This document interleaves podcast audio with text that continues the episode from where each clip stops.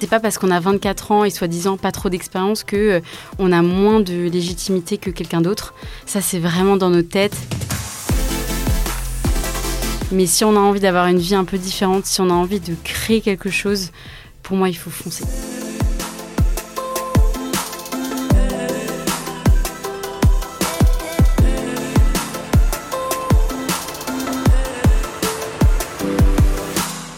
Bonjour à toutes et à tous et bienvenue dans ce tout dernier numéro de la saison du podcast de Business School.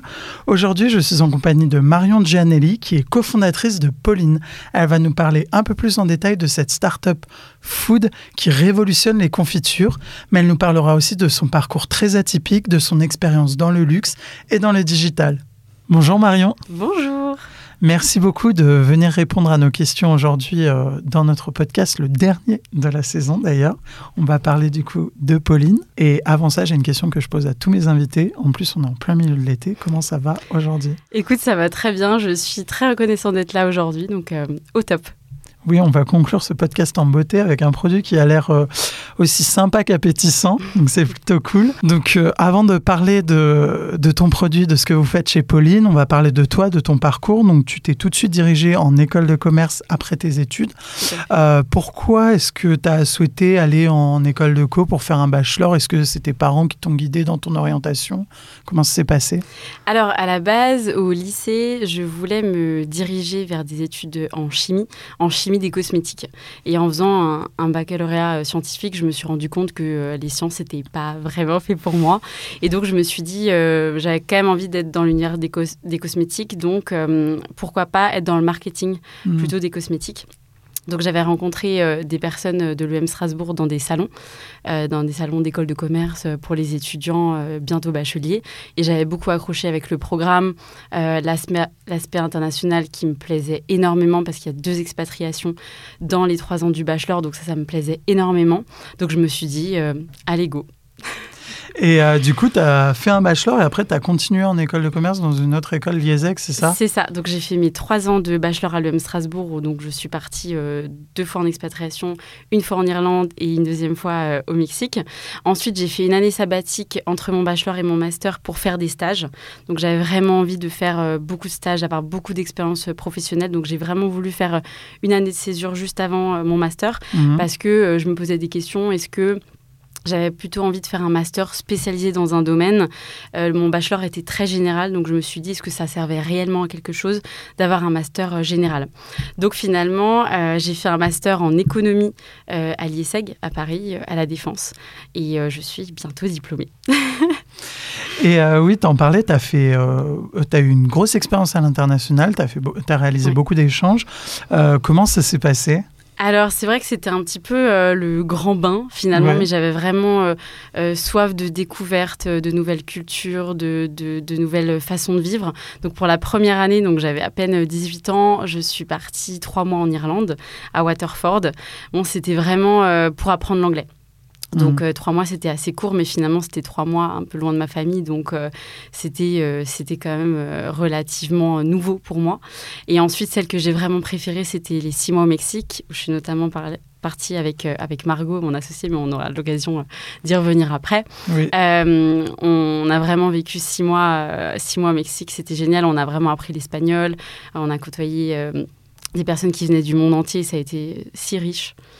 Et du coup, tu recommandes cette expérience Ah, totalement, totalement. C'est vrai que pour les personnes qui, euh, qui ont juste envie de, découvrir, de voyager, euh, c'est que on grandit énormément. Euh, je pense que j'ai eu une maturité à ce moment-là qui a été juste dingue. Et c'est, je pense, dans les années juste après le lycée, à partir des 18 ans, où on se construit le plus. on est, avant, j'ai l'impression, très, très formaté. Euh, par l'école, euh, par ce qu'on doit être, notamment par l'éducation qu'on a reçue de nos parents. Et euh, quand on s'en éloigne un petit peu et qu'on voyage, on découvre réellement qui on est. Et je pense que c'est la meilleure expérience.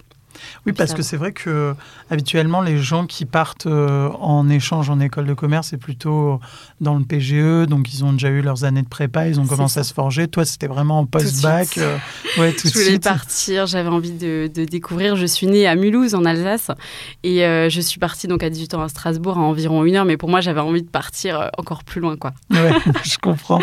Et même si l'aventure Pauline est toute jeune, est-ce que dans ce que tu as appris, dans l'ouverture d'esprit que ça t'a que ça t'a conféré? Est-ce que ça t'aide aujourd'hui, cette expérience à l'étranger, euh, dans ton aventure entrepreneuriale? Totalement. Euh, rien que pour la vision aussi de Pauline euh, dans quelques années, mais aussi sur les recettes, tout ce qui est, toute la découverte gustative derrière nos recettes. c'est vrai qu'on se rend compte que dans certains pays, ils ont des habitudes. Par exemple, au Liban, ils peuvent faire justement des confitures d'aubergines ou des choses un petit peu plus sucrées salées. Et mm. finalement, ça nous inspire beaucoup pour, pour nos recettes. Donc oui, ça m'aide totalement. Et tu as un parcours hyper atypique. Il y a notamment une autre expérience marquante, c'est ton expérience chez Hermès, donc que tu as débuté durant tes études et que tu poursuis encore aujourd'hui. Donc est-ce que tu peux nous en dire un peu plus sur cette expérience? Bien sûr. Alors j'ai commencé dans la maison Hermès en février 2019. Euh, donc je travaille euh, chez Hermès tous les samedis. Donc c'est vraiment un poste, ils appellent ça euh, de samedien. Et ça permet justement aux étudiants qui cherchent un travail étudiant durant le week-end de pouvoir travailler en plus de leurs études. j'ai je suis arrivée justement à Paris en 2019, donc euh, il fallait que je paye mon loyer, mes frais de vie à Paris qui sont juste énormes. Donc euh, j'étais en stage la semaine à ce moment-là quand je suis arrivée chez Hermès. Donc je faisais vraiment, bon, j'ai toujours fait depuis des années 6 jours sur 7, mais euh, voilà. Et, c'est vrai que ça a été, c'est une expérience très enrichissante pour plusieurs raisons. Alors quand je suis justement arrivée en bachelor et que je voulais me, plutôt me tourner vers les cosmétiques. Mmh. Ensuite, euh, je me, en faisant des stages, je me suis dit pourquoi pas être euh, plutôt baignée dans l'industrie premium haut de gamme. Donc j'ai fait aussi notamment un stage chez Nespresso. Après, je suis partie un peu plus en cabinet d'avocat, etc. Mais euh, je voulais vraiment goûter au luxe. Euh, pour moi, Hermès, c'est vraiment la maison de luxe par excellence. J'ai fait des années d'équitation, donc en plus par rapport au cheval, euh, je, voilà, c'était vraiment Hermès ou rien. Quoi. C'est pas de base, je voulais absolument travailler dans le luxe, mais c'est toute l'histoire d'Hermès. C'est une maison familiale et pour le coup, donc je suis dans l'équipe de Sèvres, dans la boutique de Sèvres à Paris, et, et c'est tant humainement avec les autres membres de l'équipe ou avec les clients, c'est une expérience juste formidable. Et euh, justement, il y a pas mal d'étudiants qui euh, aimeraient bien doper leur CV et doper mm. leur finance avec une expérience dans le luxe. Mm. Est-ce que tu peux nous dire comment tu as fait, toi, pour intégrer Hermès? Parce que c'est un univers qui, d'un point de vue extérieur, a l'air très exigeant. Donc, euh, est-ce que tu as quelques petits conseils pour ceux qui nous écoutent? Alors, mon meilleur conseil, je pense que je pourrais donner absolument tout le temps, c'est le culot. C'est vraiment que le culot. Euh, j'avais vu pour la petite histoire euh, une, annonce sur Fashion Job en janvier 2019 et donc j'avais vu ce fameux poste. Et euh, souvent postulé en ligne, ça marche pas. On a trop, trop, trop. De... Ils ont trop de demandes en fait. Ils, et ton CV les demandes. Et en fait, ton CV, tu peux avoir le meilleur CV, la meilleure photo, tes meilleures expériences. Personne ne voit ton CV. Donc moi, j'ai pris mon CV, j'ai pris une lettre de motivation, euh, je me suis habillée, j'étais toute mimi. J'arrive en boutique et, euh, et, en fait, je prends la première personne euh, qui, qui, arrive devant moi. C'était une vendeuse et je lui donne mon CV. Elle l'a tout de suite transmis à la manager que j'ai eu par la suite. Et je sais qu'ils ont énormément apprécié mon déplacement en boutique, le fait que je connaisse les lieux, que je me sois déplacée, que, que je dise aussi que c'est hyper important pour moi. Et euh, finalement, j'ai eu peut-être euh, une semaine et demie après euh, un appel du siège, un premier rendez-vous au siège et un second rendez-vous avec ce qui a été ma manager pendant, pendant un an et demi. Après, j'avais changé de manager. Mais, mais voilà, vraiment le culot, y aller en physique et, et se démarquer, non pas par forcément nos expériences, mais notre personnalité. Mmh. je trouve que on commence à en parler, mais c'est pas assez déconstruit aujourd'hui c'est que vraiment la personnalité compte mille fois plus que ton expérience. Et surtout chez Hermès, je trouve qu'ils recrutent vraiment des talents particuliers. On est tous différents, mais on a euh, quelque chose en commun assez, euh, assez fort. Et je ne saurais même pas dire exactement ce que c'est, mais eux arrivent très bien à le cerner.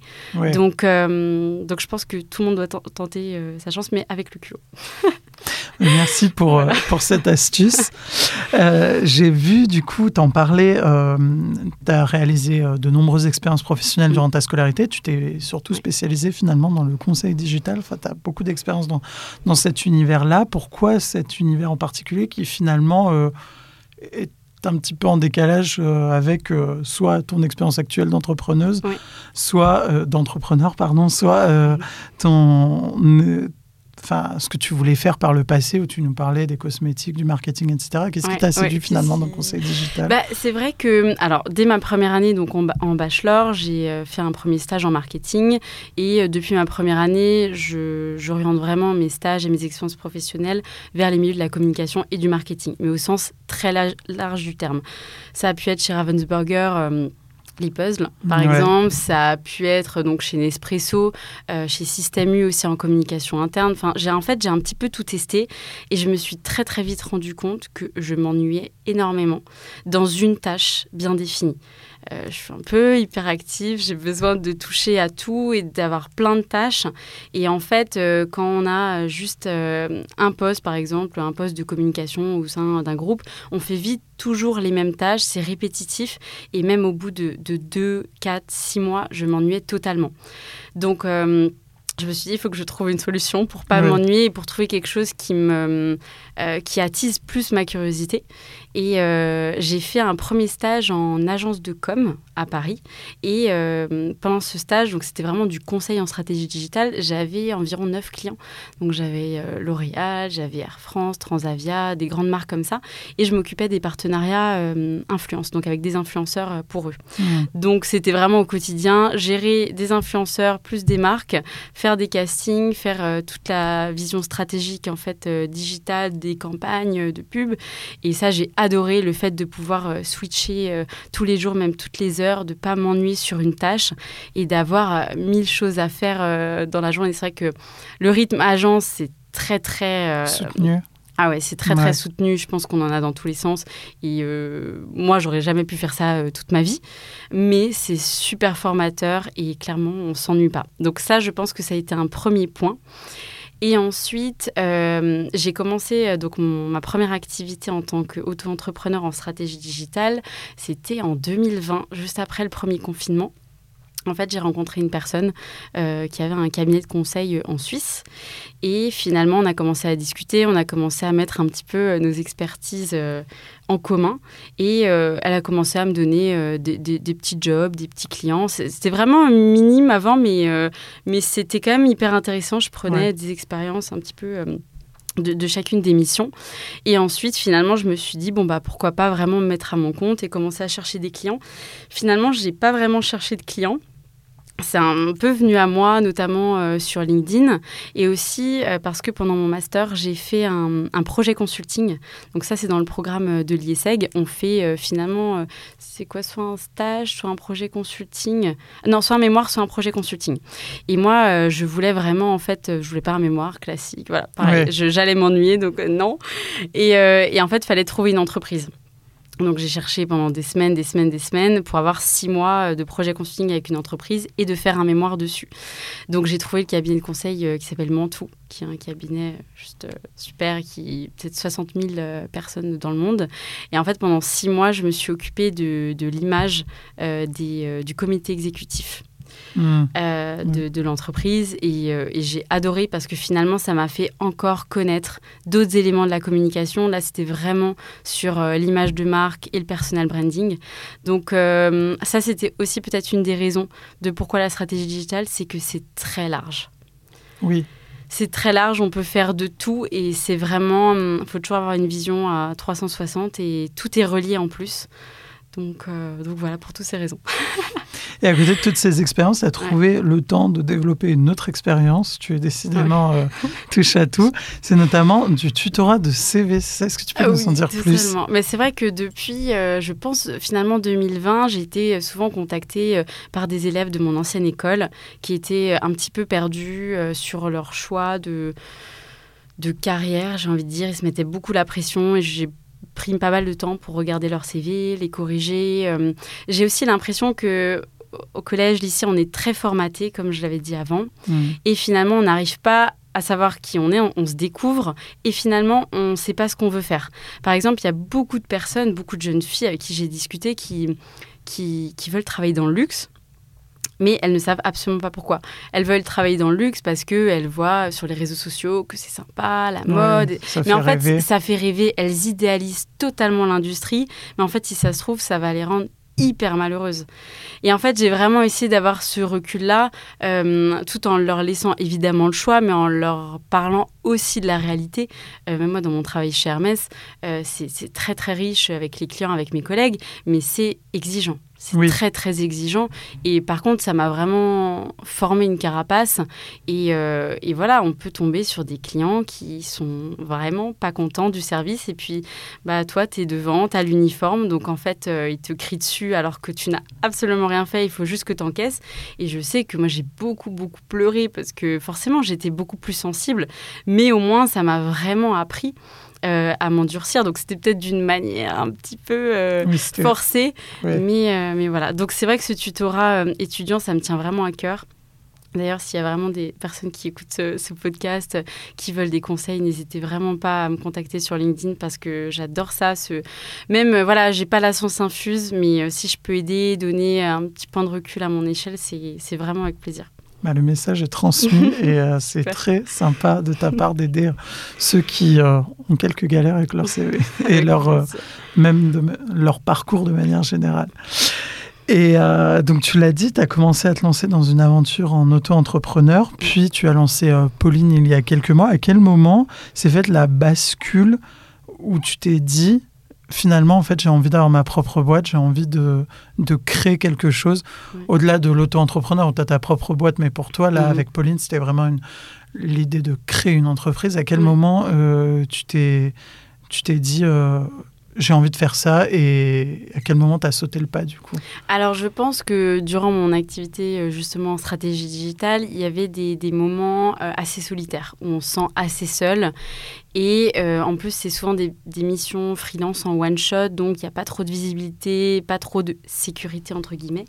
Et voilà depuis toujours j'ai envie de créer des concepts, créer des univers et le côté service euh, ne m'apportait pas euh, autant de satisfaction finalement que de créer un produit. Hmm. Donc en fait, c'est vrai que pour la petite histoire, euh, avec Margot, donc on a eu l'idée de Pauline le 10 août 2021. Et en fait, elle, est, elle m'a rejoint sur Paris pour quelques jours parce qu'on ne s'était pas vu pendant quelques mois. Elle était, elle aussi, en expatriation à Stockholm. Donc on s'était revus après quelques mois. Et moi, je lui ai vraiment dit, écoute Margot, j'ai, j'ai envie de créer une boîte, j'ai envie de créer un produit. De toutes mes amies, toutes mes connaissances, c'est c'était la seule personne avec qui j'aurais pu faire ça parce que je sais à quel point on est complémentaires, que c'est une bosseuse et je l'admire énormément euh, dans, tout, dans son caractère, dans sa façon d'être. Et je, je savais que ça pouvait marcher. Et c'est vrai qu'on a deux industries en, vraiment complémentaires. C'est soit la cosmétique, donc on en revient, ou soit euh, l'univers de la food. Mm. Mais on, honnêtement, euh, l'univers de la food euh, nous plaît mille fois plus. On est toujours là à tester euh, plein de restos, de, nouveaux produits, de nouvelles découvertes. donc on s'est vraiment dit, bon voilà, on va, on va créer un produit ensemble. Et euh, du coup, on y arrive. Pauline, qu'est-ce que c'est? Est-ce que tu peux nous en dire plus sur ton projet? Oui. Enfin, votre projet, du coup. Notre projet. Euh, alors, Pauline, c'est la première marque de confiture de légumes en Europe. Euh, donc, comment ça s'est fait pour vraiment reprendre l'histoire? Donc, quand j'ai parlé à Margot de mon envie d'entrepreneuriat dans la food, on a commencé à évoquer voilà, plein, de, plein de sujets, plein d'opportunités. Et il y a vraiment un élément qu'on a en commun. c'est que quand on était petite, on faisait des confitures avec nos grands-mères. Euh, et, c'est vrai qu'on n'en avait pas forcément parlé avant parce que euh, voilà. C'est pas un sujet qui est venu sur Non, c'est pas un sujet qui vient comme ça. Mais quand on a commencé à parler d'idées d'entrepreneuriat, c'est vraiment venu dessus. Et on s'est dit, ah bah oui, mais les confitures, c'est vrai qu'il y a énormément de choses à faire. Les confitures, c'est. Euh, souvent on a ce côté un petit peu, comment dire, très mamie justement de la confiture. Nous, on avait envie de garder ce savoir-faire, mais de le revisiter et d'innover. On mhm. n'avait pas du tout envie de créer un produit qui existe déjà ou euh, qui n'est pas vraiment euh, différenciant. Ça n'existe pas, les confitures de légumes. Alors, il y a quelques confituriers euh, qui font des confitures de fruits qui peuvent en faire, mais ce n'est pas du tout leur cœur de métier. Donc, en fait, quand on s'est rendu compte de ça, on s'est dit, bon, bah voilà, on crée Pauline. Donc, Pauline, c'est le mélange de Paulette et Jacqueline, nos deux grand-mères. Donc, voilà, elles sont partout, partout avec nous. Elles adorent l'aventure et elles suivent ça de près. Donc voilà, le 10 août 2021, on a eu l'idée de Pauline. Euh, moi, j'étais euh, j'étais en train de faire donc mon projet consulting. J'étais en freelance avec une autre euh, boîte dans la bijouterie, pareil pour la stratégie digitale. Je travaillais chez Hermès, j'ai eu Pauline. Enfin voilà, j'ai eu tout en même temps. Margot était encore à Schema. en études. Donc on a vraiment commencé Pauline avec plein d'autres projets à côté, mais plus on en parlait, plus plus on était, on était prise euh, par le projet et par l'engouement aussi que ça a fait autour de nous. Euh, quand on en parlait, euh, alors bien sûr à nos proches, nos proches ont toujours envie de dire que c'est génial, mais quand on parlait à, d'autres personnes, ils disaient mais c'est génial, ça n'existe pas, bah, je me ferais ça manger avec ci ou ça. Et en fait, on a vraiment senti que ça procurait beaucoup d'émotions et de bonheur chez les gens.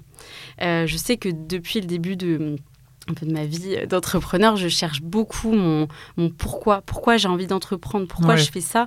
Alors, j'ai des parents entrepreneurs, donc euh, forcément, pour moi, c'était peut-être un petit peu plus logique d'aller mmh. euh, sur cette euh, pente-là. C'était un peu moins risqué à mes yeux. Mais le pourquoi, est-ce que c'était un, un, besoin de liberté? Enfin, pourquoi? Et en fait, je me suis rendu compte que donc l'univers de la food et la gourmandise, ça procure énormément de bonheur aux gens. Alors ça peut être des petits moments de bonheur, des petites émotions, mais finalement on en a tous besoin. Et euh, ce besoin de nouveauté, de découverte, euh, les gens étaient absolument ravis. Et je me suis de. Voilà, c'est pas qu'un simple produit, c'est vraiment euh, tout un univers. en plus, avec nos grands-mères. Donc, c'est mm, ouais, c'est mm, c'est convivial, c'est euh, ça a des bonnes valeurs derrière et, euh, et je pense que c'est vraiment cet aspect qui nous a donné envie de continuer, même si on avait beaucoup de choses à faire à côté.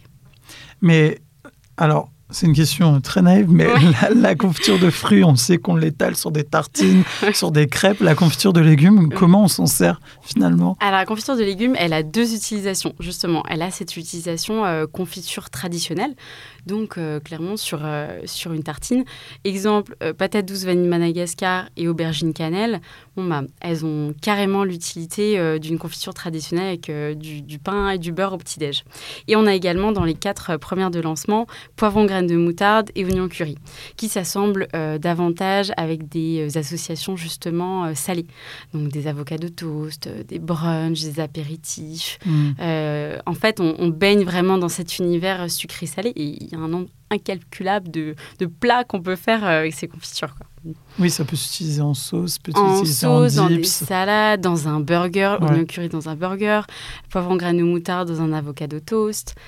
ça s'utilise vraiment avec tout, quoi. Et on en a beaucoup parlé, cette aventure, c'est pas une aventure solo, ça a été fait avec euh, ton amie Margot. Comment vous vous êtes euh, les deux Alors, on s'est rencontrés à l'UM Strasbourg en bachelor. Euh, c'est vrai qu'on a une petite anecdote de vraiment comment on s'est parlé et on, en, on, en, discute souvent. On était en cours en première année en anglais et en fait, c'est vraiment les cours des, premières années euh, où tout le monde se présente en fait. Et quand on se présente euh, à ce moment-là en anglais, tout le monde devait passer à l'oral et dire bon voilà, nom, prénom, quelles sont mes passions dans la vie? Et moi, j'avais dit mes passions, c'était le voyage et le luxe, quoi. Vraiment la petite de 18 ans. voilà. et en fait, Margot avait dit quasiment la même chose. Et en partant de ce cours, euh, moi j'étais partie un peu plus loin. Elle m'avait couru après, vraiment trop mignonne. Elle m'avait couru après, elle m'a dit Ah, tu t'appelles Marion. Euh, j'ai entendu qu'on avait les mêmes points communs. En gros, est-ce que tu veux être ma copine quoi? Vraiment trop chou. et c'est vrai que depuis, euh, depuis, on s'est, on s'est pas quitté. Enfin, c'est pas perdu de vue, même si justement elle, est en master à Schema, moi à l'IESEG. Euh, même s'il y a des moments où on se parlait un petit peu moins dans notre amitié, on s'est jamais perdu de vue. Donc, euh, et aujourd'hui, ça se passe euh, vraiment très très bien. Bien sûr, il y a des moments où il faut un petit peu recadrer les choses parce qu'il faut qu'on apprenne à être associés. on est vraiment toutes les deux cofondatrices. Donc, on est amis, ça c'est sûr. Et maintenant, on doit apprendre à être associés. moi, ça me tenait vraiment à cœur qu'on ait des, des missions bien définies. Euh, pour pas euh, se marcher dessus entre guillemets dans l'émission. Et on s'est vraiment mis d'accord euh, sur l'émission, ce qu'on aimait faire. On a des pôles bien différents, mais on prend quand même toujours en compte la vie de l'autre. Oui.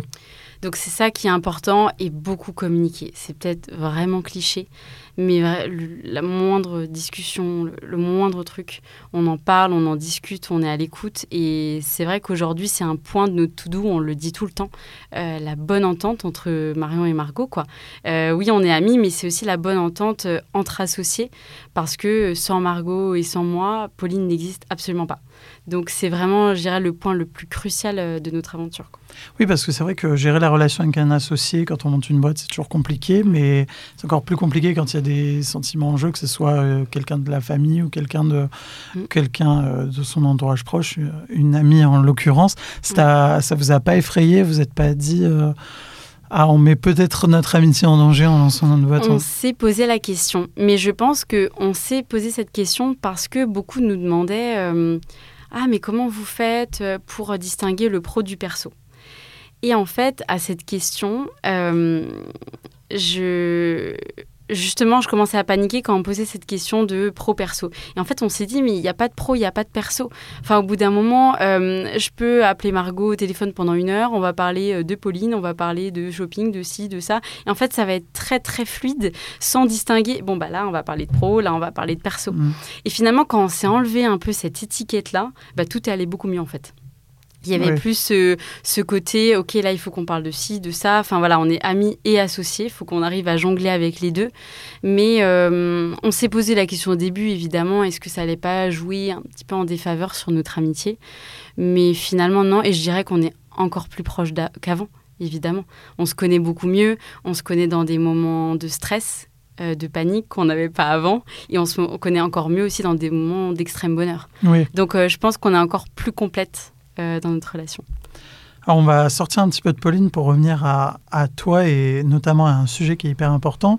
On le sait, il y a une charge mentale importante chez les entrepreneurs, mais qui est peut-être différente quand on a 24 ans, qu'on est encore en études slash euh, en fin d'études euh, à deux doigts de la diplomation.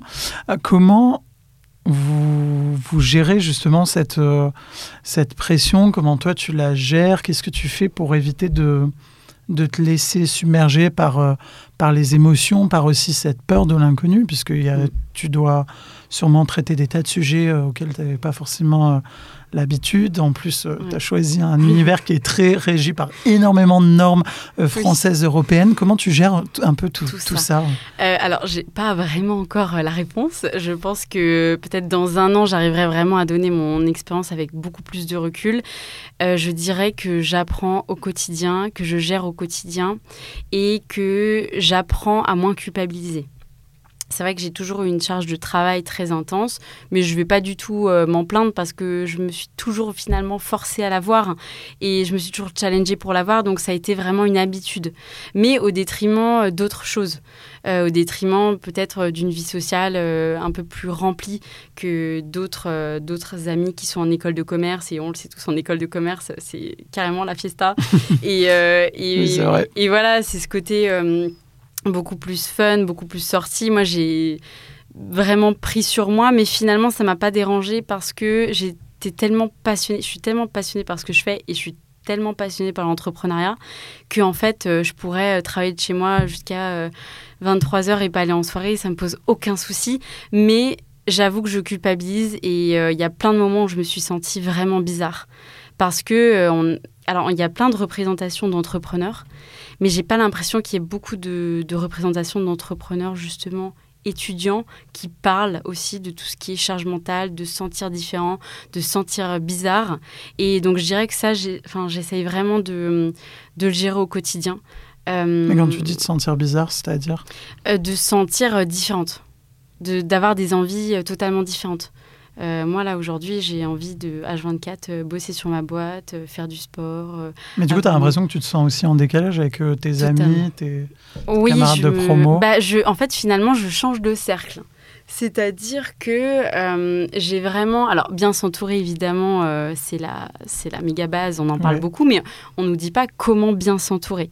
Par exemple, je sais que j'avais en 2020-2021, j'ai fait un vrai tri dans mon cercle proche parce que j'avais l'impression que finalement j'avais des amis parce qu'il fallait avoir des amis, mais finalement ça portait pas grand chose quoi. Et c'était des fois une période de temps sans, juste on avait des envies différentes. Mmh. Et j'ai rencontré finalement d'autres personnes qui sont aussi entrepreneurs par exemple, une de mes meilleures amies qui s'appelle Axel, que j'ai rencontrée en novembre dernier avec Schema dans l'incubateur, qui a aussi un projet entrepreneurial.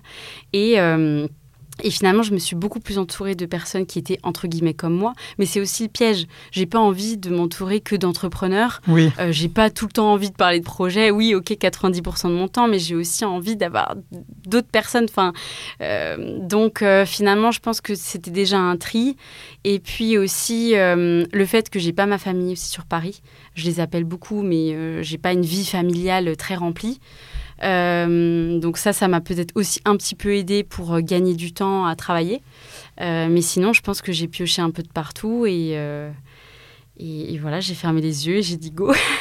mais je pense qu'après aussi de, mon caractère, je fonce vraiment et je réfléchis après. Donc si ça se trouve là, je suis encore dans la casquette, je fonce, je fonce et puis il y a moyen que, que je m'écroule. Mais dans ma tête, je me dis vraiment que c'est un marathon, que c'est pas une course. justement, tout cet aspect charge mentale, euh, c'est euh, bah, découvrir à côté de l'entrepreneuriat euh, ce qui me fait du bien. Est-ce que justement c'est le self-care, voilà, me mettre un masque, me prendre un bon bouquin? Est-ce que ça vraiment ça me nourrit, ça me fait du bien? Voilà, écouter des podcasts évidemment, faire du sport. même si c'est un peu cliché, mais trouver des activités en dehors de l'entrepreneuriat qui m'apaisent aussi et qui me font penser à autre chose. voilà. Et tu en parlais, tes parents sont entrepreneurs. Je suppose que ça marche plutôt bien pour eux, sinon ils ne le seraient pas encore aujourd'hui. Est-ce que ça participe à la pression aussi de dire, bah voilà, en fait, euh, mes parents, ils ont réussi, il faut pas que je me foire parce que sinon ils vont me juger ou parce qu'ils vont, ils vont peut-être euh, vouloir que je choisisse une autre voie. Est-ce que ça participe à cette pression? Alors, pas du tout. C'est vraiment une source de motivation, mais vraiment de, de, niaque au quotidien. Euh, alors, ça fait 30 ans qu'ils sont, ils sont photographes, ils sont meilleurs ouvriers de France dans la pub. Euh, donc euh, évidemment, ça fait 30 ans qu'ils ont l'entreprise, euh, ça marche super bien, ils font un travail super qualitatif. Et, et je pense qu'ils ne m'auraient jamais proposé, entre guillemets, d'être entrepreneur. Mmh. J'ai pris beaucoup de, du caractère de mon père sur ce côté justement projet, saisir d'opportunités. Donc sans qu'ils me le disent, en fait, finalement, j'ai été baignée là-dedans. ça a été justement aussi dans la photo. Donc peut-être que là, on rejoint aussi la stratégie digitale, la création de contenu peut-être aussi parce qu'on a toujours fait beaucoup de photos, euh, toujours être, euh, voilà, toujours faire du beau, du bien et du bon finalement.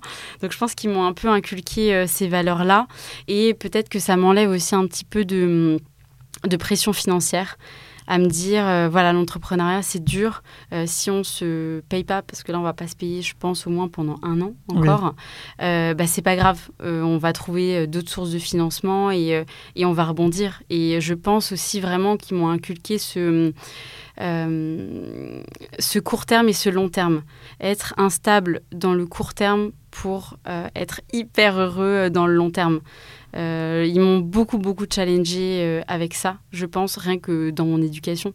J'ai toujours été euh, dans des écoles privées, c'était super strict, hyper exigeant, mais je regrette pas du tout parce que ça m'a forgé une culture du travail et me dire que bah voilà, je travaille beaucoup, mais je sais pourquoi je le fais.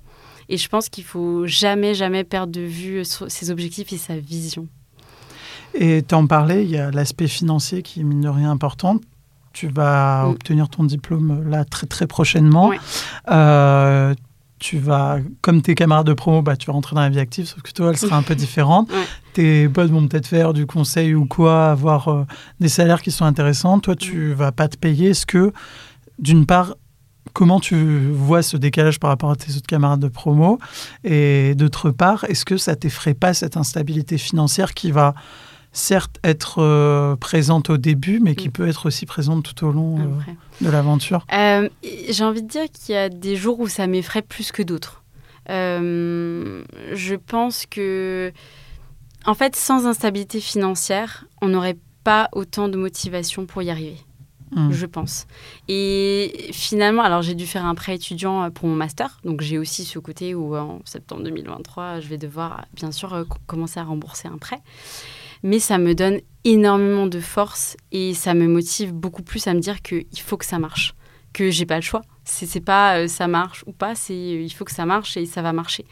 Donc, je dirais que je le prends. J'essaie vraiment de twister toutes ces peurs comme des forces. Hmm. Qu'est-ce que ça peut m'apporter aujourd'hui et, et, de les twister et me dire bon bah voilà ça ça va motiver pour ça ça ça. Je prends que le bon parce que je pense que si on commence à s'éterniser euh, sur des, justement des petites faiblesses ou des questionnements trop profonds. Euh, je pense qu'on se perd et finalement on n'est pas ça va pas. Alors que finalement le problème il est là. On peut rien y faire. Donc euh, je suis aussi un peu de la team de dans tous les cas il se passe ça on peut rien faire. Bon bah go. Bon. Voilà. Mais il y a un autre sujet qui est lié à l'entrepreneuriat quand on sort de ses études c'est aussi comment on se construit sa confiance en soi, tu vas aller parler à des investisseurs, tu vas peut-être aller mm. essayer de débloquer des aides, tu vas aussi parler à des fournisseurs, à des potentiels clients. Mm. Euh, comment, quand on a 24 ans, qu'on est vraiment euh, tout juste sorti d'études, et même toi, c'est pas encore totalement le cas à quelques, à quelques semaines près, comment on arrive à, gagner assez confiance en soi pour euh, être avoir cette assurance face à tous ces, toutes ces parties prenantes avec qui tu vas échanger Je pense que euh, du fait aussi d'avoir des expériences à l'étranger et d'avoir connu plein de personnes différentes, ça m'a forgé un caractère où j'arrive à m'adapter à mon interlocuteur. Pareil euh, dans mon travail chez Hermès je peux justement parler à tout type, entre guillemets, de personnes, euh, bah, des euh, gens de 60 ans, euh, hommes de 60 ans, CSP+, ou alors femmes de 23 ans, enfin, tout type de personnalité, ce qui fait que j'arrive à chaque fois à mettre des casquettes assez différentes. J'ai pas, depuis le début, je sais qu'il y en a beaucoup d'entrepreneurs qui l'ont, tout ce qui est syndrome de l'imposteur. Oui. j'ai pas eu ça. Moi, j'ai plus vraiment un peu le syndrome de la bonne élève, quoi.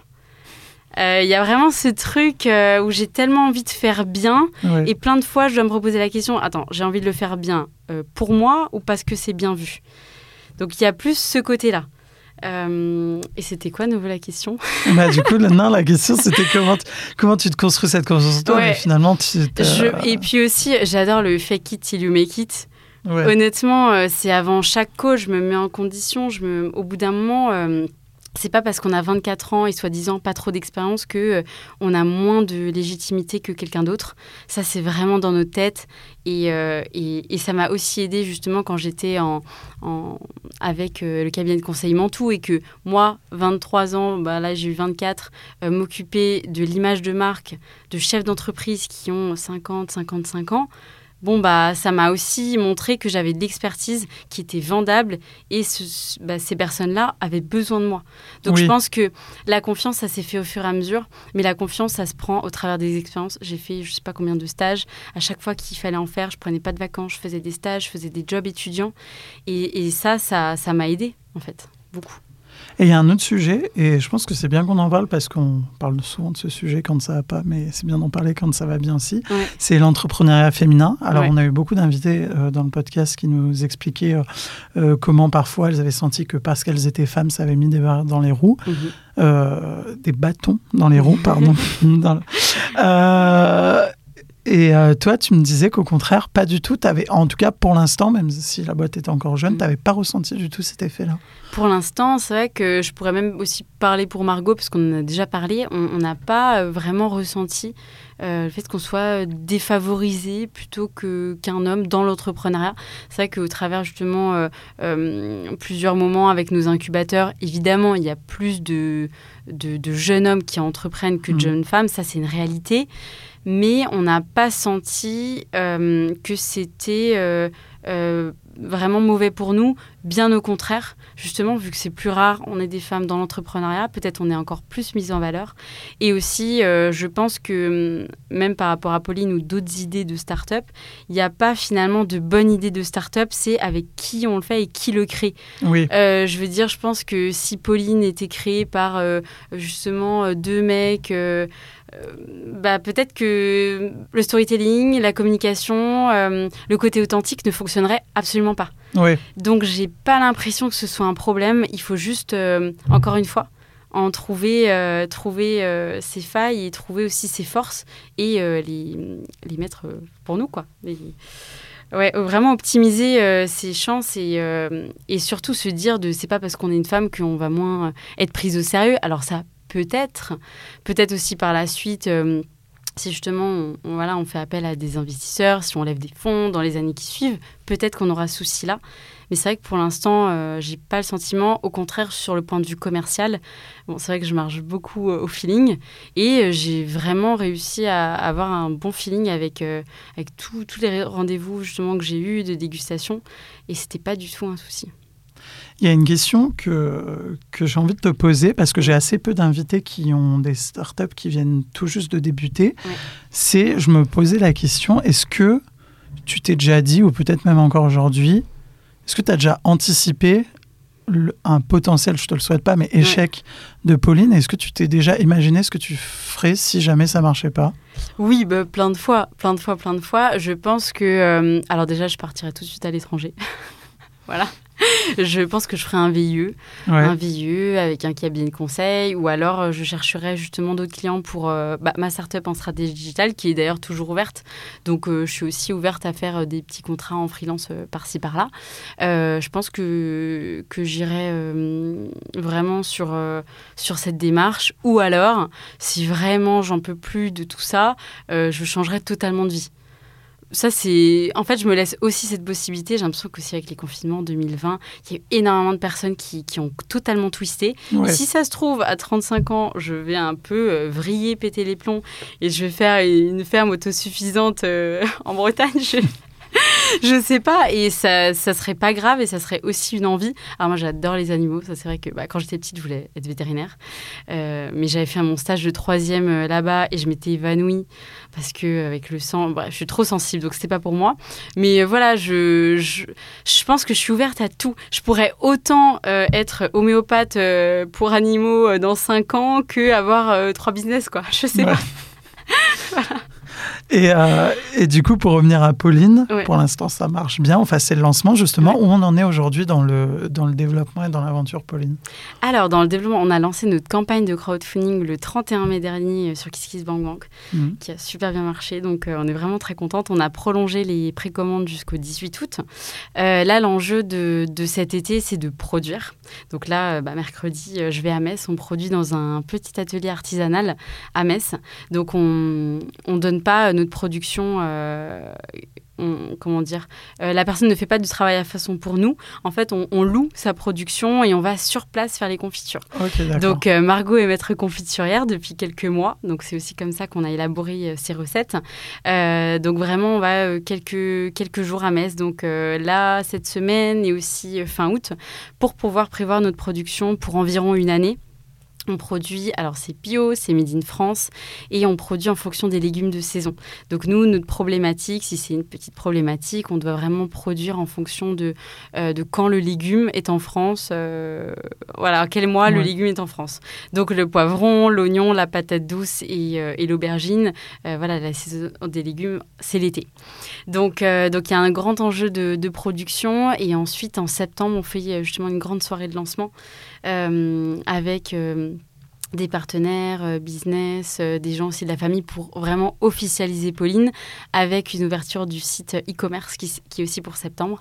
C'est vrai qu'on a l'impression souvent que Pauline, ça a déjà été lancé parce qu'on a eu l'idée le 10 août 2021 et ça a bien avancé depuis, mais on a vraiment envie de marquer le coup et de faire une vraie soirée de lancement. Euh, ensuite, on, on, va avoir beaucoup de salons finalement et de moments dégustation, de pop-up, parce qu'il faut que finalement les gens goûtent. Oui. souvent, les personnes nous disent Ah, mais c'est salé. Non, c'est une confiture, c'est sucré, c'est des confitures de légumes euh, utilisées comme des un condiment et une confiture.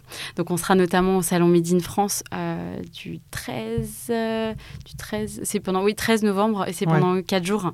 donc ça, ça va être ça va être très chouette. C'est aussi chercher des contrats B2B, évidemment pour faire du volume. On est sur un, un Il y en a déjà quelques-uns, non Oui.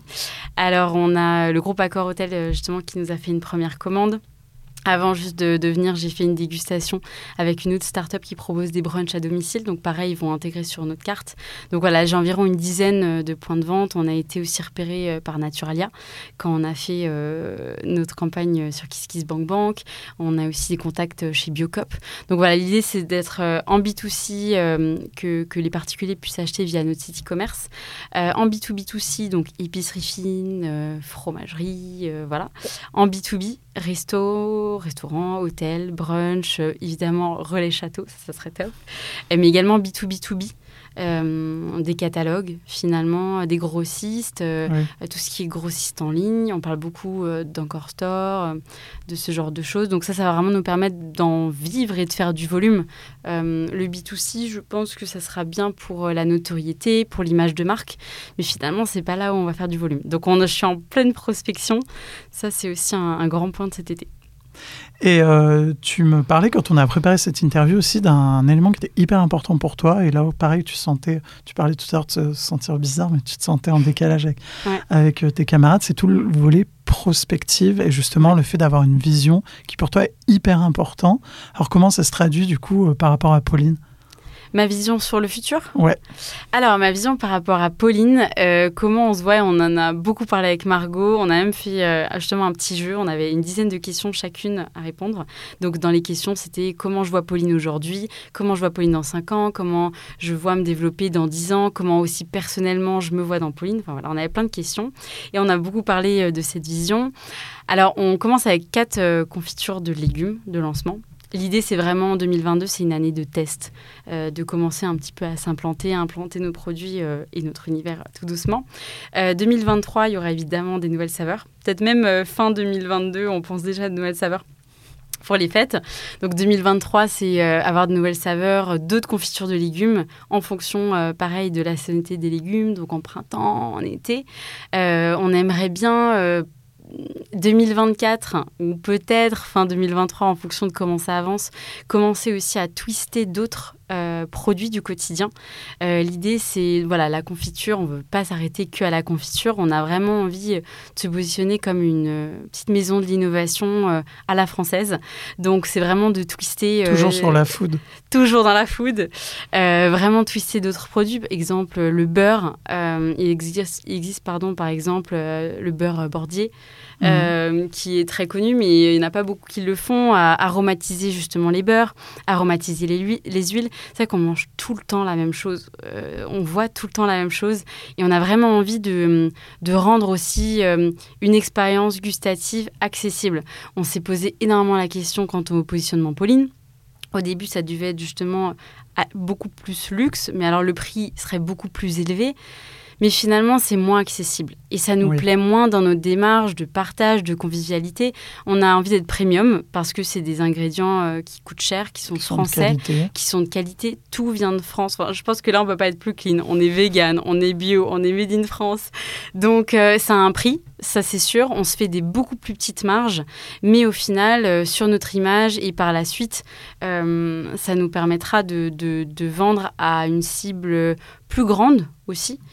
Euh, donc, euh, donc voilà, la vision de Pauline, ça serait ça pour 2024. Et moi, mon grand rêve, c'est d'ouvrir un brunch. donc euh, peut-être, pourquoi pas, 2024-2025, j'avoue que je commence déjà à faire des moodboards à Paris. Ouais.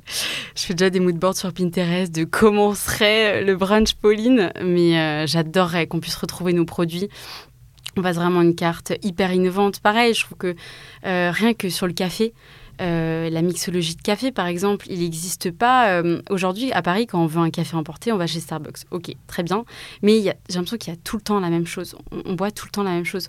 Pourquoi on ferait pas des petits cafés un peu innovants avec de l'eau de rose, de l'eau de violette? Enfin, voilà, des choses un peu plus euh, qui sortent du lot, des choses qu'on n'a jamais goûtées. J'ai envie que justement, si on arrive à faire un brunch, que les gens se disent ah bah on va chez les Paulines, là on va goûter des nouvelles saveurs qu'on n'a jamais goûtées avant. Et ça, ça serait mon rêve quoi. Bah écoute, on arrive au terme de cette interview. J'espère que ce rêve va pouvoir se réaliser. J'espère. Avant de conclure, je laisse toujours euh, le soin à mon invité de, de, pardon, de dévoiler un petit mot, un petit conseil. Mm. Euh, donc, euh, la conclusion, c'est toi qui l'as fait. Ouais. Donc, vas-y, c'est pour toi, de Floor is yours. Alors, vraiment, mon conseil, mais c'est de foncer, quoi. Foncer, foncer, foncer. Alors, peut-être un petit peu euh, la tête dans le mur, mais je trouve que même en côtoyant d'autres entrepreneurs, il y a aussi ce milieu un petit peu euh, très aseptisé de voilà, il faut que tu aies un prévisionnel, année plus 1, 2, 3, sur 5 ans, limite, il faut que tu montres euh, tes contrats pour être sûr que tu vas avoir 40 restaurants. Quoi. À un moment donné, il faut tester son produit, il faut aller limite dans la rue, le faire goûter, ça on l'a fait énormément de fois, d'ailleurs on en a fait des, des vidéos sur Instagram où justement on va sur les quais et on, on fait goûter aux gens, on les filme pour avoir leur avis. Euh, et, voilà, il faut faire goûter, se challenger, mais surtout, il faut foncer. Si on a envie, l'entrepreneuriat, c'est pas pour tout le monde. Euh, il faut être quand même un minimum robuste, même si je pense pas être la personne la plus robuste euh, là-dessus. Mais si on a envie d'avoir une vie un peu différente, si on a envie de créer quelque chose, pour moi, il faut foncer. Ben, merci beaucoup, Marion, d'avoir répondu à nos questions. Plaisir, avec grand plaisir. Et merci beaucoup d'avoir suivi euh, cette, toute cette année de podcast de Business School. On se retrouve à la rentrée pour une toute nouvelle version du podcast de Business School. À très bientôt.